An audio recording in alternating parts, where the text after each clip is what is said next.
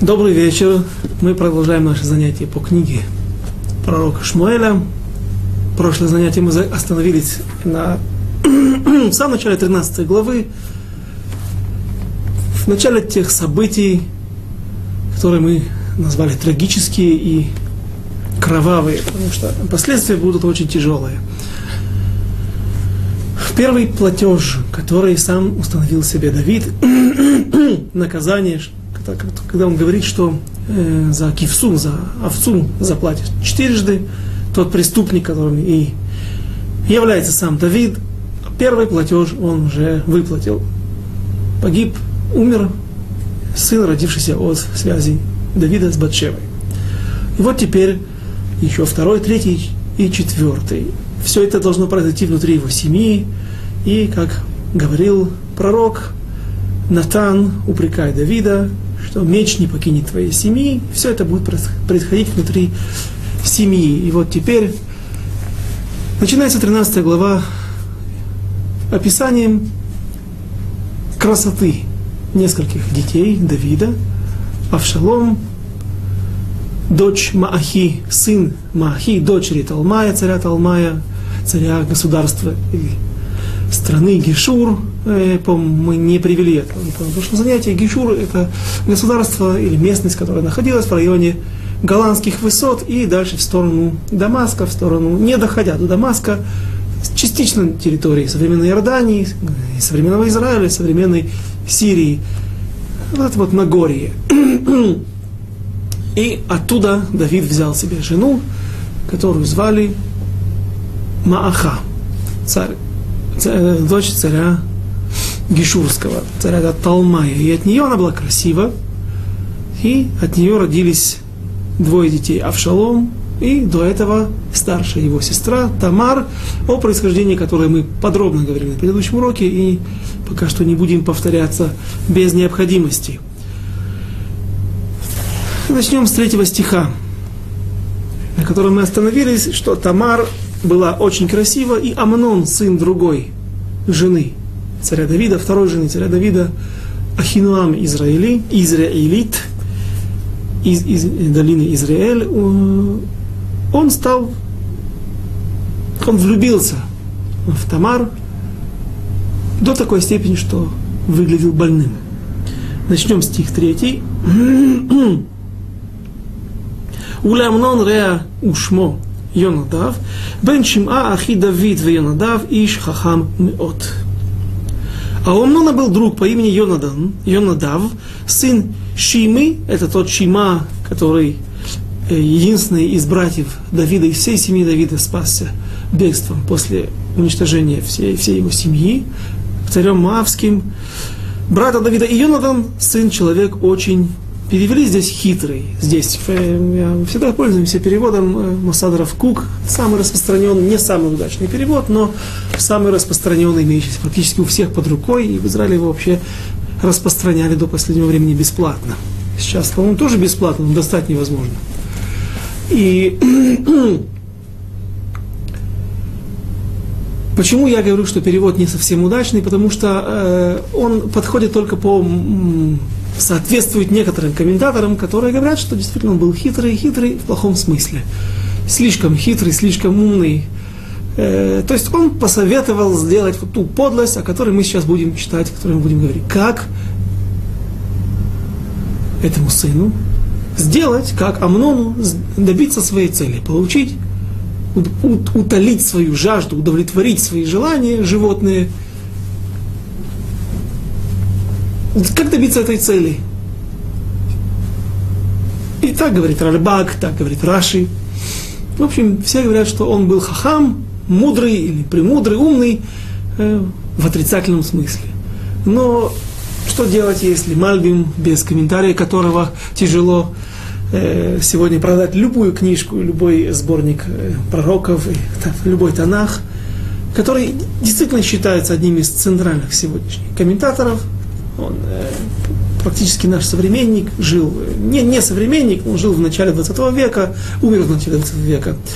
И он говорит не так. Он говорит, что Йонадав был очень умный, и хахам, слово хахам, если таким называют человека, то обычно в Танахе он не приводит объяснения, не приводит примеры, где он это, на основании чего он доказывает, как, например, с Эшет Яфат Тор, э, Товат Марэ, ну, то, то, чем мы занимались на прошлом уроке, привели несколько мест, из которых, по, по-моему, очевидно, что как называют, что имеют в виду наши мудрецы, когда писали тексты, говорили Яфатор или Товат Марэ. Так вот, говорит Мальбим, что когда пишется хахам, обычно это указывает на действительно чистую мудрость, чистое, чистый ум. И говорит Мальбим пику другим комментаторам, что Йонадав на самом деле не собирался советовать ничего плохого Амнону, а он хотел действительно ему помочь. Помочь решить и выйти из этой проблемы, в которую он попал. Прежде всего, он увидел, что он больной. И в этом проявляется его мудрость. На основании этого мы видим, э, это первое доказательство его мудрости. Давайте прочтем стих 4. И «Вайомерло мадуа ата каха даль бен хамелех бабокер бабокер халот тагидли вайомерло амнон эт тамар ахот авшалом ахи ани охев». И сказал он ему, Йонадав, э, Амнону, а чего ты такой измученный по утрам, сын царя? Не скажешь ли мне? И говорит Мальбим, что когда человек, как говорят, сохнет по кому-то, или у него есть жажда чего-то, и он тоскует с целью достичь, из-за, по причине того, что он не может достичь чего-то, и он слишком тоскует и горюет, поэтому э, человек такой встает измученный утром обессиленный. Возможно, это уже Мальбим не писал, я просто э, добавляю логичное добавление, э, что возможно, человек просто ночами не спит, и поэтому он встает измученный, изнуренный утром. И как он понял, что причина его хвори это какая-то жажда, жажда кого-то или жажда чего-то. Поэтому он и задает вопрос. То есть это не причина какого-то вируса, какого-то телесного заболевания, а именно э, тоски. И сказал ему Амнон, я люб... А, извините, мне дочитали. По утрам, сын, не скажешь ли мне? И сказал ему Амнон, я люблю Тамар, сестру Авшалома, брата моего. Обратите внимание, какая связка. Скажи, я люблю Тамар, мою сестру, ведь она тебе сестра по отцу. Э, нет, он говорит сестру Авшалома, брата моего, Авшалом уже мне брат. То есть то, что Авшалом с Амноном братья по отцу, это ни у кого не вызывает сомнений. Это факт очевидный. А вот Тамар, она не сестра мне. Потому что мы говорили, объяснение Тосфота, так Трактата Зара, так он говорит, что а, Тамар родилась или была уже ее мать была беременная, когда Давид пришел на нее, или родилась вот первой, первой бии, первого, первой той связи, которая да, разрешает Тора между евреями и нееврейкой в момент войны, после, после войны, когда евреи победили, взяли в плен, и тогда от этой связи она родилась, и, соответственно, к отцу своему она не относится к Давиду, пусть это его семя произвело ее, но она рождена не еврейкой, до того, как мать прошла Гиюр, и, соответственно, она, когда мать ее не была еврейкой, была зачата, соответственно, она не имеет отношения прямого к отцу, к Давиду, но с Авшаломом они, в общем-то, их можно назвать, это уже более де юро, то есть по Аллахе, они действительно тоже не брат и сестра. Авшалом с Тамар имеет одну мать, но одна родилась, один родился евреем, а другой, другая, первая родилась не еврейкой. Но, в общем-то, они все равно, это, это больше имеет место назвать их братом и сестрой, чем Амнона и Тамар братом и сестрой. Поэтому все-таки у них есть одна мать и один отец, по мнению Тосфота. И для чего вообще нам все это нужно было? Я много это объяснял сейчас, много объяснил. На прошлом уроке мы об этом говорили. Для чего это нам нужно? Это для того, чтобы объяснить, что Авшалом, Амнон не пришел на свою родную сестру. То все-таки этот грех он не совершил. Не настолько было ужасно, не настолько это было противно, как человек в, в своей семье приходит и насилует свою родную сестру.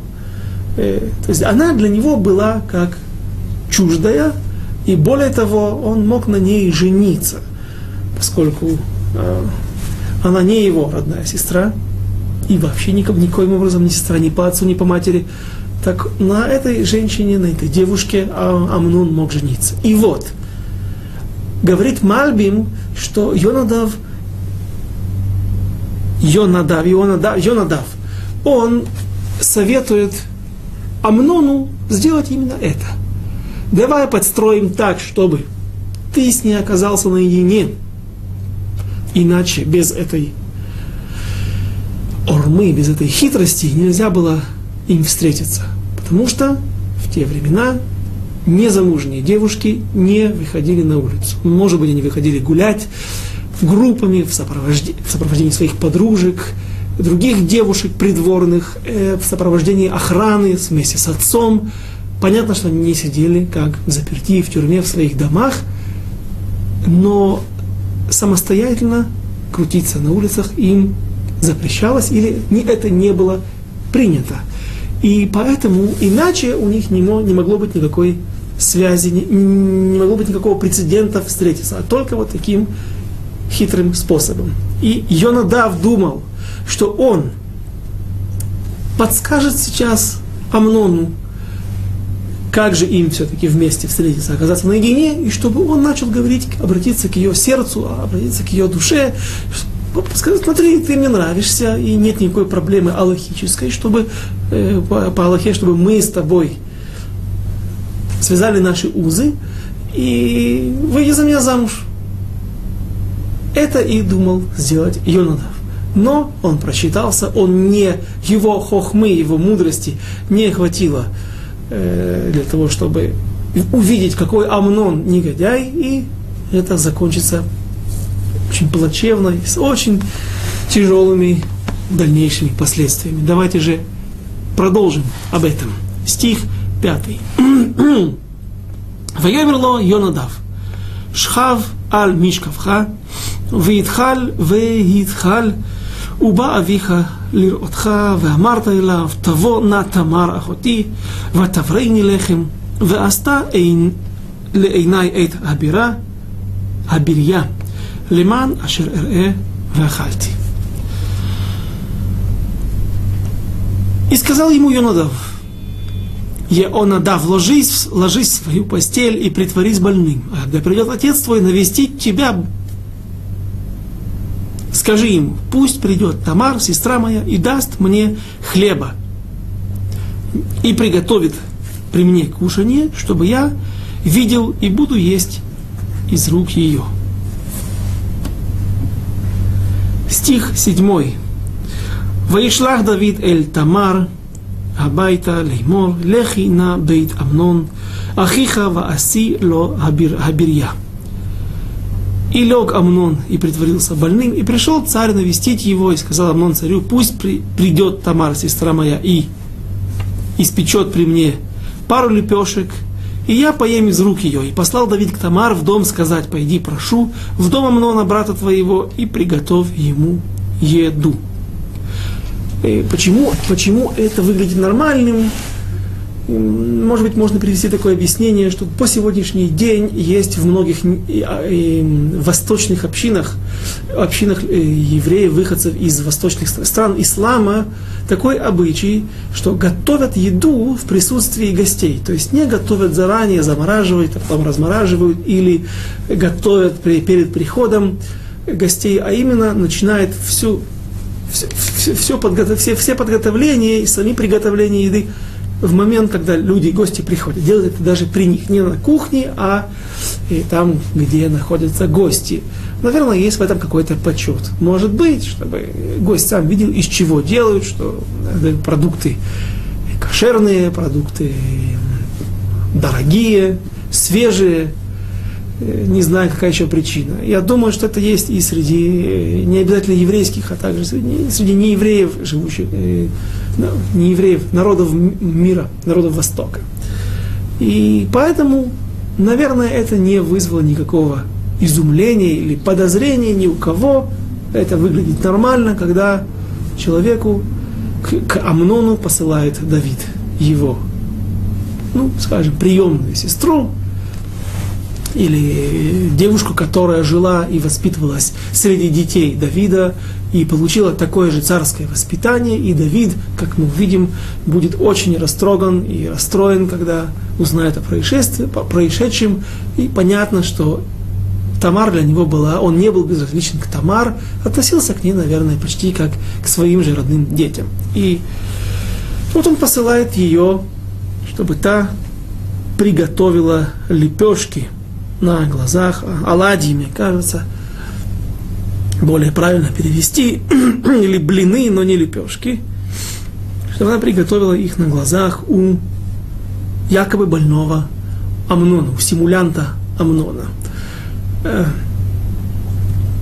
может быть, еще можно привести одно объяснение, что вот когда готовят на глазах у человека еду, которая предназначена для того, чтобы вернуть, придать ему силы и помочь ему выкарабкаться, вы, выкарабкаться из этой болезни, это сам процесс приготовления еды, он также приносит какое-то выздоровление, оздоровление. Стих восьмой. ותלך תמר בית אמנון אחיה, והוא שוכב, ותיקח את הבצק, ותלוש, ותלבב לעיניו, ותבשל את הלביבות. И пошла Тамара в дом Амнона, брата своего, а он лежит, лежит, притворившись больным. И взяла она тесто, и замесила, и сделала при нем, и испекла лепешки.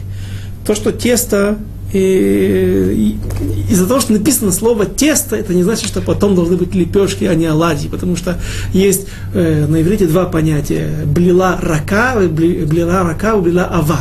То есть замес густой, э, густой, как действительно обычное тесто, хлебное тесто сдобное, и блила рака, это когда жидкое.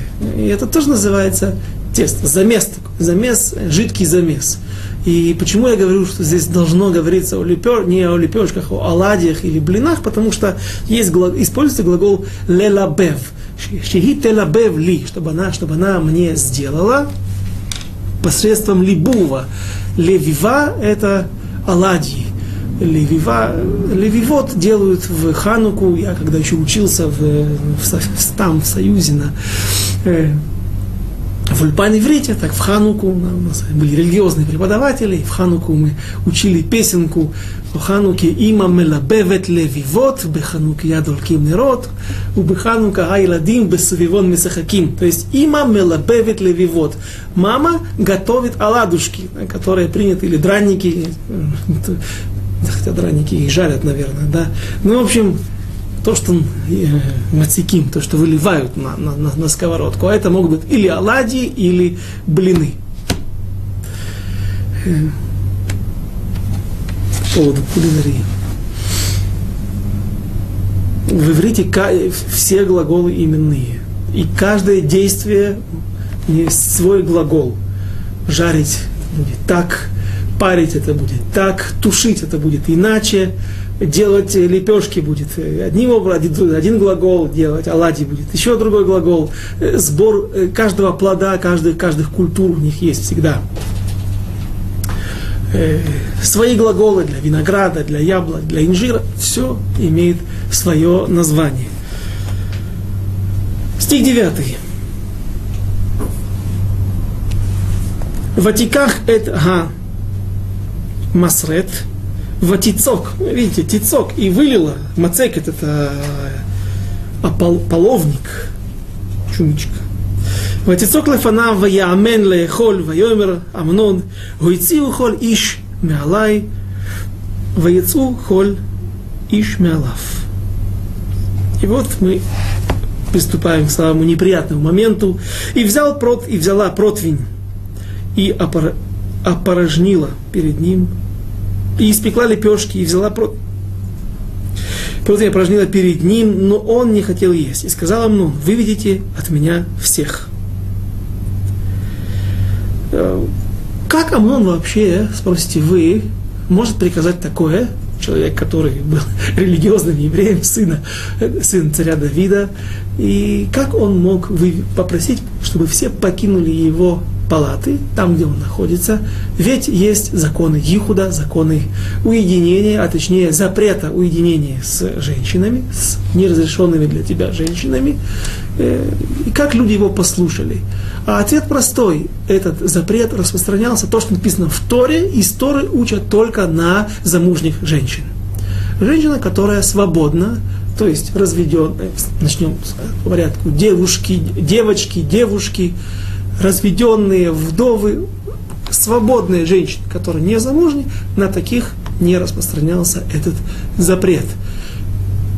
И вот Тамар, которая была пока что еще девушка и незамужняя, она имела право лит яхед, лит ахед, уединиться в закрытом помещении вместе с, с, с, с чужим человеком. Для нее Амнон, еще раз повторим, никто, ни брат, ни ни брат ни по отцу, ни по матери.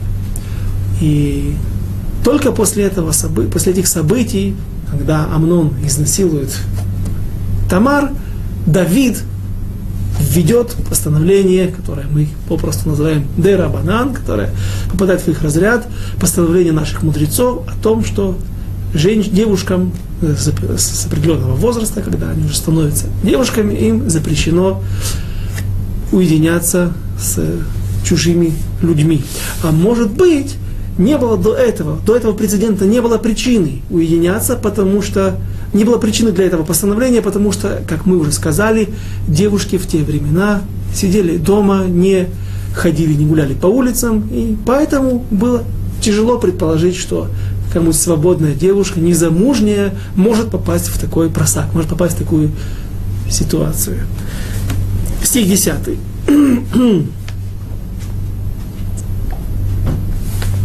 ויאמר אמנון אל תמר, הביא הבריה החיידר, ואברה, ואברה מידך. ותיקח תמר את הלביבות אשר עשתה, ותבא לאמנון אחיה החדרה. И сказал Амнон Тамар, занеси кушанье в ту комнату, и я поем из рук твоих. И взяла Тамар лепешки, которые приготовила, оладьи или блины, которые приготовила, и принесла в комнату Амнону, брату своему. Стих 11. ותגש אליו לאכול ויחזק ויחזק בה ויאמר לה בואי שכבי עמי אחותי.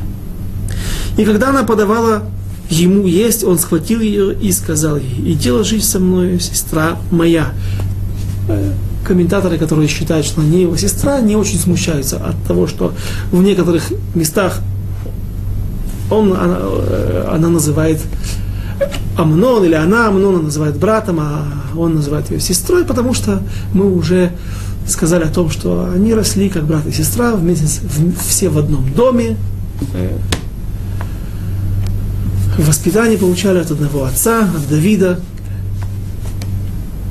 воспитывалась Тамар со всеми другими детьми Давида. Стих 12. Ватоймер ло аль ахи аль таанейни כי לא יעשה כן בישראל, אל תעשה את הנבלה הזאת. Но она сказала, нет, брат мой, не принуждай меня, ибо не делается так в Израиле, не делай этой мерзости. Слово невала, мерзость, это тот термин, которым называют подобные поступки, насилие, насилие, которое изнасилование женщин, которое очень осуждается не только со стороны, с точки зрения Аллахи, а также в моральном плане это, этот поступок называется невала, падаль или мерзость, подлость, как переводят более литературным образом. Точно такими же словами это действие описывается в книге Берешит, в той главе, когда Яков со своей семьей приходит в Шхем, приходит в землю Израиля, приходит в Шхем, и там женщины, девушки этого, этого города, Шхема, выманивают Дину на улицу, и когда она выходит на улицу из-под покровительства своей семьи, то ее хотфим, ее похищают и насилуют. И вот говорят, говорит там Яков, когда он, нет, братья отвечают отцу Шимон и Леви, которые вырезали весь город Шхем после этих событий, Яков пытается, упрекает их, и они ему отвечают, и это разве это нормально, что ясе, что ясе не валазут лебат Яков. Разве это нормально, что такое, такая мерзость делается, сдел, была сделана по отношению к нашей сестре, к дочери Якова. И мы видим, что таким образом называется это действие. И точно так же Тамар сразу же Магдира определяет намерение Амнона и пытается от него вырваться. Мы видим, что он воехазек, и он схватил ее. И дальше мы видим также несколько раз, здесь не написано воочию черным по белому, что был Маавак, было сопротивление, была борьба, но понятно, что э, борьба была, и некоторые слова указывают на это.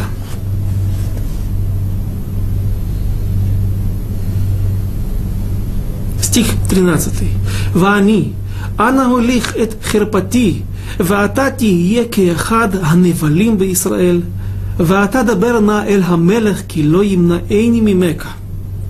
Здесь стих, в котором нужно остановиться на некоторых вещах. «А я куда денусь?» Она говорит, давайте прочтем сначала, переведем. «А я куда денусь? Я с позором моим. И ты, ты будешь как один из подлецов в Израиле. А теперь поговори ты с царем, и он не возбранит мне стать твоею». Что говорит здесь Тамар, что здесь написано? Есть несколько неп... три непонятных момента, которые требуют объяснения. Тамар говорит, что я, куда я денусь потом со своим позором? Я почти вновь, царь, вновь подчеркну, почти царская дочка, и у меня есть нормальные шансы найти как, себе какого-то хорошего жениха, знатного, придворного жениха из хорошей семьи. Что я потом буду делать со своим позором, это понятно. Но она говорит и ему, что ты потом будешь делать со своим позором, когда ты, сделав невала, сделал эту, э, этот подлый, мерз, мерзкий поступок, ты будешь называться также таким же человеком, негодяем. Ну и что? Почему это должно его остановить? Э, потому что Амнон был первенец. Первенец – один из первых сыновей. На прошлом уроке я сказал, что был первенец. У меня есть сомнение, если он э, родился до Даниэля, э, дочь, сын э, Ахинуам, ну Ахинуам, эм, Авигаэль, Авигаэль, бывшая жена Навала – по-моему, Амнон все же был первый, и это точно говорят так комментаторы на эти стихи, что он собирался царствовать. Он считал, что он самый достойный человек и первый по э, среди рожденных сыновей Давида. Ему полагается, как первенцу, трон. Почему Амнон не хотел взять Тамар себе в жены? То, так мы привели объяснение Мальбима, то, что задумал Йонадав, что он сможет создать им возможность уединиться, и после этого они поговорят с глазу на глаз, и что не запрещено было еще пока что в те времена. И тогда Тамар согласится, и душевная, сердечная боль Амнона будет утолена, будет, проблема будет решена. Почему Йонатав так думал? Потому что он знал, что она ему разрешена по закону, и Амнон может так поступить. Почему же Амнон так не поступает? Амнон планировал царствовать и взяв себе такую девушку, которая является Гиорот, пусть и почти приемная царская дочь, но, в общем-то, не с самыми лучшими, с самым лучшим происхождением, как бы там ни было, это не, э, это не самое лучшее происхождение, хотя и сам Давид происходит от Рут Мавитянки, и сам царь Соломон возьмет себе в жены не одну из евреек, а возьмет себе Ноа из, из государства Амон, Амонитянку, которая опять же есть у нее проблема, э, и могли бы злые языки говорить опять же о том, что Моавитянин и Амонитянин не возьмет, не войдет в, в, в народ Израиля. Ну, в общем, опять начинаются те, те же проблемы, тем не менее царь Соломон берет себе эту жену, и это и будет продолжением царского рода, и от дома Давида, и от них произойдет Машея дальше. Но там все это было, по-видимому, указание пророков. Мы завтра чем доживем, увидим, когда будем учить эти сугиот. А просто так изначально Амнон не хотел портить себе карьеру. Поэтому он и не пошел по указанию Йонадава, а поступил иначе, потому что до, до конца полностью исполнить замысел Йонадава Амнон не был готов. Но он попадает в другое противоречие. Говорит ему Тамар, хорошо, ты меня не возьмешь сейчас и не получишь меня законным путем, э, ну хорошо, ты меня сейчас изнасилуешь, а это послужит тебе хорошим, э, хорошей помощью и хорошей славой, чтобы быть потом царем. И поэтому она упрекает его, пытается говорить, попасть в ту самую точку. Она знает, что он планирует царствовать, и поэтому она пытается остановить его в главном, в главной его цели, попасть в главную его цель. Смотри, тебе это потом послужит плохой славой. Ты будешь одним из подлецов, э, мерзостников в народе Израиля. Но в такой момент человек, человеку тяжело себя остановить, тем более, когда все долго планировалось и произошло то, что произошло. Стих 14. «Вело авали шмоа бекола, ваехезак мимена, ваеанеа, ваешкав ота» но не хотел, но он не хотел слушать слов ее и одолел ее, и изнасиловал ее, и лежал с нею. И следующий стих «Ваиснаэа Амнон сина гдола меот, ки гдола ашер снеа ме ахава, ашер ахива, вейомерла Амнон куми лехи». Посмотрите, что происходит – и возненавидел ее Амнон чрезвычайной, ненав... через... чрезвычайной ненавистью.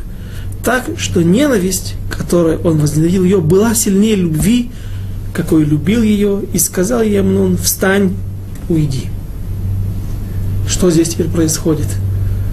А механизм, который описан нашими мудрецами в перке, а вот много вещей мы уже видели, царь, царь Шауль, который сначала пожалел жестоких, потом стал жестоким по отношению к милосердным, к, без, к невинным.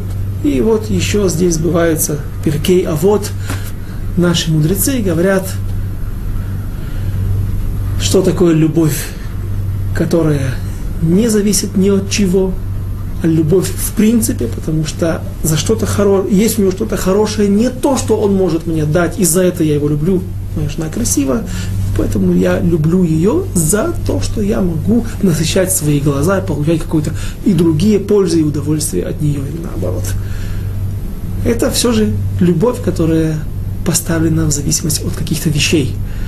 А что же любовь, которая, чем является, чья любовь является? Любовью независимо ни от чего. Йонатана и Давида, ту историю, которую мы очень подробно разбирали, когда Йонатан любил Давида не за что-то, что он может поиметь с него, какую-то пользу, удовольствие, что-то приятное от него, а только за то, что он был великий человек и был важен народу Израилю и находил милость в глазах Всевышнего.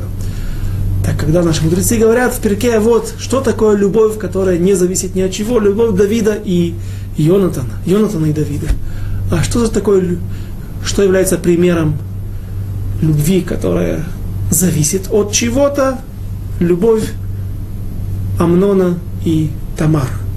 То есть он хотел ее иметь за что? Был, у него была тяга, когда он ее Тяга из-за чего-то. Когда то, из-за чего была тяга, он получил, она вдруг становится ему ненужной, и он даже ее возненавидит.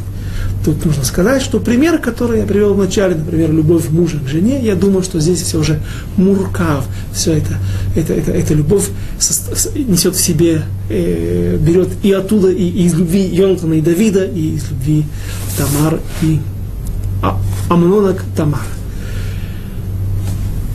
И поэтому, когда он достиг своей цели, получил все, что хотел, она вдруг становится ему ненужной. Ненужной. Больше нет той жажды, это мы понимаем. Но почему вдруг ненависть? Откуда такая ненависть, да еще и больше, чем любовь? Тут наши мудрецы объясняют, комментаторы объясняют, что эм, Амнон не справился со своим Ецером, со своим дурным началом и пришел на него. Но теперь он понимает прекрасно, что в своей карьере быть царем, он, наверное, на этом, э, эта карьера на этом завершится, потому что такой человек, такой Наваль, такой Минуваль, негодяй, мерзостник в народе Израиля вряд ли может ассоциироваться, ассоциироваться с троном царя и с преемником великого царя Давида. Поэтому он сразу же ее возненавидел за то, что она явилась той причиной, которая способствовала его падению. Поэтому он так поступает с ней жестоко, и вы просто прогоняете ее.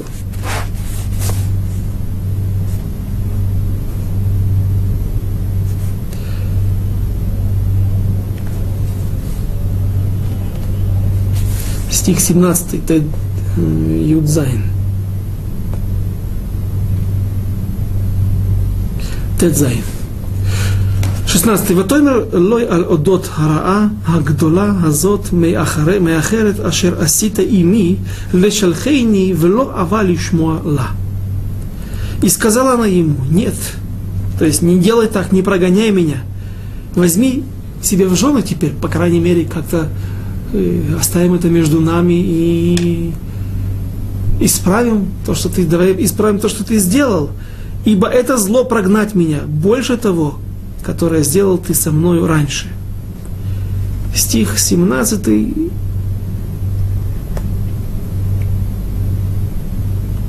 Ваикра эт нааро нешарто вайомер шильхуна эт зот меалай ахуца венаа аделет ахарея. И позвал, но он не хотел слушать ее, и позвал отрока служителя своего и сказал, прогони-ка эту, посмотрите, даже не называет ее по имени, не называет ее сестру мою, лесестра в Авшалома эту, от меня вот и запри дверь за ней. Стих 18. Веалея китонет пасим кикен тильбашна бнот хамелех хабетулот мейлим ваюце ота мешартоа э, хуц венаар аделит харея. А на ней был разноцветный кутонет, рубашка. И было это платье, и, и такое ибо такое платье носили царские дочери девицы, и вывел ее слуга его вон и запер за нею дверь. Мы видим, что на ней была одежда, принятая у царских дочерей, то есть еще одно доказательство, указывающее на то, что она воспитывалась как дочь царя Давида, и, наверное, она... Э, э, отсюда, наверное, самое большое доказательство то, что она была ему как дочь, потому что такие кутоны, такие полосатые, разноцветные одежды только давались любимым детям, и, конечно же, у всех сразу всплывает ассоциация с Иосифом, которого отец любил больше, чем других братьев, и сделал ему кутон пасим, та, то платье, которое и стало та руба. Это были платья, одевались длинные платья, перетягивались, мужчины перетягивались здесь ремнем или какой-то веревкой, поясом, и так ходили. У других детей не было таких рубашек, а Йосифу сделал отец. И говорят наши мудрецы, что это нормально, так говорит Орахайма Кадош, там на Хумаш, в, кни, в главе Ваишлах, что немножко для меня это было странно, но может быть потому, что я воспитывался в семье из двух детей, и, может быть, другие комментаторы, которых, которых всегда было в семье побольше, были религиозные люди с детства, и они знают или сами уже испытали, стали взрослыми людьми и большими раввинами, а стало быть, наверное, уже у них много очень детей, и они знают, так говорят наши мудрецы, что не все дети одинаковы в глазах родителей. Есть дети, которых родители любят немножко больше. Честно говоря, мне немножко это было странно слышать, хотя у меня тоже, слава Богу, Блиа и Нора есть уже пятеро. Э, говорят наши мудрецы, это вполне легитимно, это нормально. Не всех детей любят одинаково. Всех детей любят страшно и сильно, но есть какие-то любимчики. И говорит Урахайма Кадош, не это была проблема. Не та кутоет пасим, не та разноцветная рубашка, полосатая рубашка, которую дал им Иосифу отец. Не это была проблема. Это братья еще могли понять. А то, что он всячески показывал своими действиями, своим отношением во всем и при них, что он любит Йосефа больше. Вот это делать уже нельзя. В сердце своем, в душе своей, наедине с этим ребенком ты можешь давать ему, может быть, больше, чем другим, но зачем показывать всячески, всеми действиями. То есть не только рубашка, что говорит Урахайм Кадош, это как раз таки и не было проблемы, как я считал до последнего времени, а он говорит, там и слово он уточняет, что видны слова, что Иосиф, что Яков любил Иосифа больше во всем.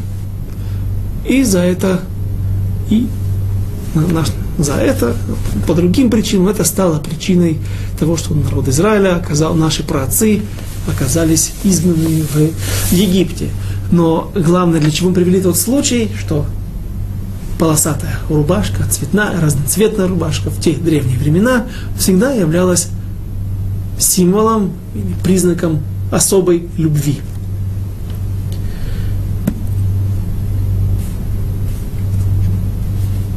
Стих 19.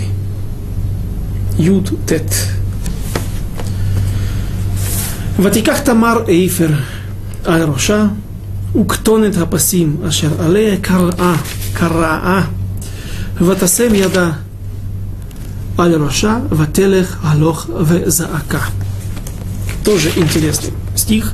И взял Тамар пеплу и посыпала голову свою в признак траура. И разноцветный кутон, это то платье, та рубашка, которая была на ней, разодрала и положила на руку на голову свою и пошла рыдая.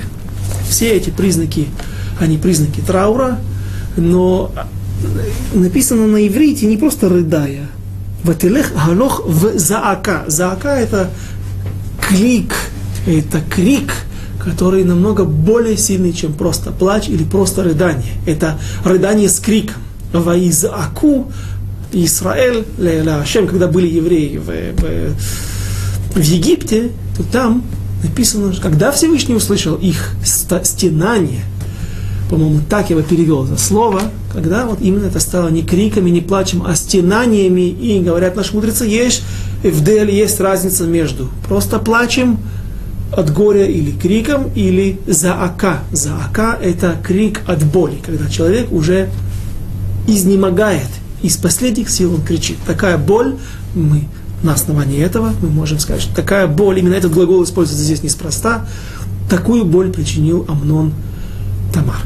Но есть, кроме этого, кроме объяснения ее душевного состояния, есть также и другое, другая причина такого поведения. Причина это аллахическая, инхатическая. Эм, дело в том, что написано в Торе, если в книге Дворим, если э, кто поймает э, изнасилует в поле какой-то человек на раме ураса, переводится девушка мураса, то есть уже фактически замужняя, которая прошла процесс Ирусина, но еще пока что не было хупы. И она должна кричать. Так вот, если она не кричала, а пусть потом она говорит нам Тура, пусть не рассказывает, что она не хотела, она сама была равноценным участником, или, может быть, инициатором этой связи. Если же это было в каком-то удаленном месте, типа поля или леса, где не было людей, так у нас нет доказательства того, что она не кричала. Может, как раз-то кричала, скорее всего, кричала, но просто никто ее не слышал. Но если это в людном месте, девушка это должна кричать, взывать на помощь, чтобы это было приведено ей в доказательство, как ее невинность. И поэтому Тамар так и поступает. Она начинает кричать, чтобы показать всем, с одной стороны, несколько причин этого крика. Логическая, как мы сказали, чтобы показать, что она сопротивлялась. Она сделала это не по собственному желанию. И подобное, наверное, происходило внутри этих комнат, внутри этих палат, апартаментов этого Амнона, там, где он жил. Просто там, наверное, был не докричаться. Наверное, стены были не голые, не бетонные, а деревянные, что лучше э, нейтрализует, э, впитывает в себя звуки и не дает им просочиться наружу, наверное, была хорошая мебель, ковры, в общем, там не слышали. Так теперь она продолжает кричать, чтобы показать, что она не была инициатором и соучастницей этого преступления. Кроме того, она мстит сейчас Амнону. Ведь пусть Амнон не захотел оставить это между ними и взять ее потом законным образом, и так могли бы они оставить эту связь неизвестную никому, и, как говорится, за, уладить это дело. То, как пытался делать, сделать Давид с Бачевой. Амнон не захотел, отослал ее. И поступает он вновь против закона. И это хочет рассказать всем, показать, также открыть всем Тамар, что написано в Торе, что если человек изнасилует девушку, когда она была в поле, или в другой любой ситуации, то он должен на ней жениться. И не сможет никогда ее развести. И Амнон должен был сейчас поступить точно так же, но он ее прогоняет. И это также открывает всем Тамар. То есть это также одна из причин крика, такого крика Тамар. И, кроме того, она могла также сама сокрыть все это, каким-то образом потом разбираться со своей бедой, со своей проблемой, но не рассказать никому. Действительно, часто так бывает, что в таких ситуациях э, люди пытаются замять этот шум. Но Тамар мстит Амнону, чтобы все об этом узнали, чтобы никто чтобы испортить Амнону и его намерение стать царем. Стих 20. ויאמר אליה אבשלום אחיה, האמינון אחיך היה עמך, ואתה אחותי החרישי, אחיך הוא על תשיתי את ליבך לדבר הזה, ותשב תמר וסעו ושוממה бейт Авшалом Ахия. И сказал ей Авшалом, брат ее, не Аминон ли брат твой был с тобою? А теперь, сестра моя, молчи, он брат твой. Не принимай этого близко к сердцу, и жила Тамар в одиночестве в доме Авшалома, брата своего.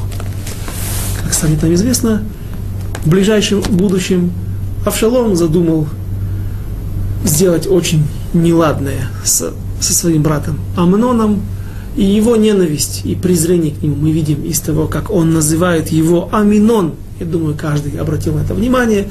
Здесь он пишется не Амнон, а называет его Авшалум Аминон. И когда-то в самом начале книги Шмуэль я приводил этот случай для иллюстрации другой, другого слова, где была такая же аномалия, такое же, на первый взгляд, грамматически неправильное написание. Когда мы говорим, что комментаторы говорят, что Эли Акоин, вернемся в самую первую главу, знал, что мама пророка Шмуэля, Хана, не могла быть слишком пьяной. Она не выпила много, не будем возвращаться полностью к этой суге. Почему? Откуда он знал? И он говорит ей, поэтому адмотай тишта кори, ло тишта кри, не дойти, как, как, каких пор ты будешь пьянствовать или быть здесь пьяной, а попросту на русский язык можно было это перевести тишта кори, пьяненькой. Почему? Именно такое слово, опять же, не, не будем говорить, но почему э, добавление наши мудрецы говорят, знатоки грамматики говорят, что если добавляется несколько букв, мы не будем приводить их всех, в данной ситуации юд, еще буква нун в конце слова или в середине слова, то тогда это слово уменьшается, его смысл становится более легким, более приниженным, более простым.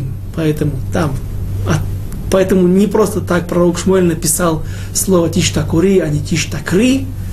До каких пор ты будешь не пьяной, а пьяненькой и подпитой. А, э, здесь, чтобы унизить Амнона, Авшалом не в состоянии называть его Амнон, а называть его Аминон.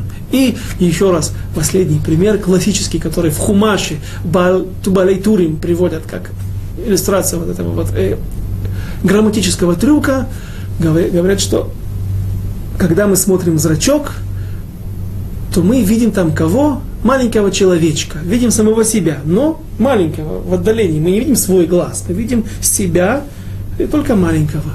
Поэтому называется зрачок Ишон. От слова Иш. Иш – это человек, а Ишон – это человечек. Мы видим маленького, если я Нахум, так вижу маленького Нахумона. Вот. Дальше.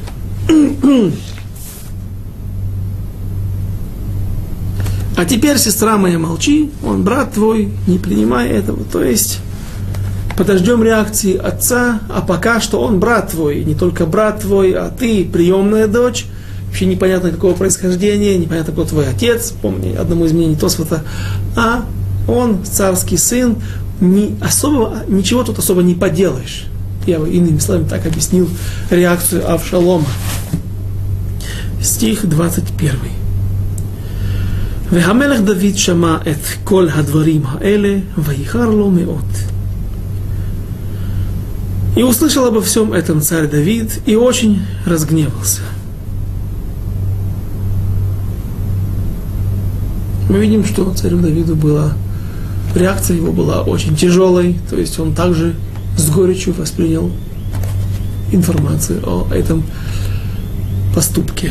Но царь Давид не предпринимает никаких действий. Он должен был наказать Амнона.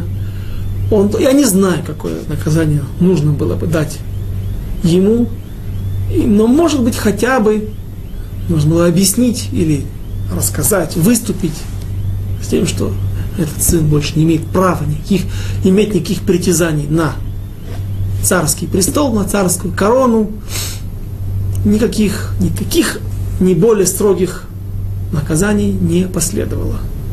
И объясняя, оправдывая Давида, можно сказать, что Давид-то знает, что, за что пришло, пришла ему эта беда. И поэтому что тут, ничего не поделаешь, что тут можно сделать. Он знает откуда, кто, что он сам является причиной этого поступка Авша Амнона с, с, с Тамаром, знает, что это расплата его за убийство Урия Хитийца, за его хилуль Ашем, который он сделал. И поэтому он, наверное, ведет себя просто.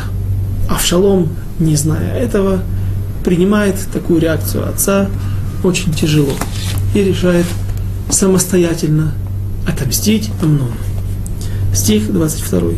Вилодебер Авшалом им Амнон лемейра аттов, кисане Авшалом эт Амнон альдвар ашер ина эт Тамар ахото». И было, извините, стих 2. И не говорил Авшалом Амнону, ни худого, ни доброго, ибо возненавидел Авшалом Амнона за то, что он обесчестил Тамар, сестру его. Стих 23. Ваеги лишнатаим ямим ויהיו גויז, גויזזים לאבשלום בבעל חצור, אשר עם אפרים, ויקרא אבשלום לכל בני המלך. И было через два года, когда в Бааль-Хацоре, близ Ефраима, были стригущие овец, пригласил Авшалома, Авшалом всех сыновей царя. И вот, спустя два года, Авшалом ждал долго, выжидал. Может быть, специально, ведь э, овец стригут каждый год. Может быть, даже раз в сезон. Но, может быть, два, если, если есть два сезона в году. Э, почему именно два года? Наверное, потому что Авшалом специально ждал, чтобы улеглись все страсти. Чтобы Амнон решил, что, наверное, нету никаких опасений, причин для опасений от Авшалома, и когда прошло время, и все вроде бы забылось, Авшалом приводит свой замысел в исполнение, свой подлый умысел. Была стрижка овец, как мы уже не раз упоминали, обращали на это внимание, что всегда это событие было, было сопровождалось большими трапезами, большой радостью, оно носило полупраздничный характер, массы Иуда и Тамар было в момент стрижки овец. И история с э, Авигайль и с Давидом, с Навалем было во время стрижки овец, и вот история с Авшаломом и Амноном. Стих 24. Ваево Авшалом эль хамелех, воемер хинена гузизим Левадеха, елех на хамелех вавадав им авадеха».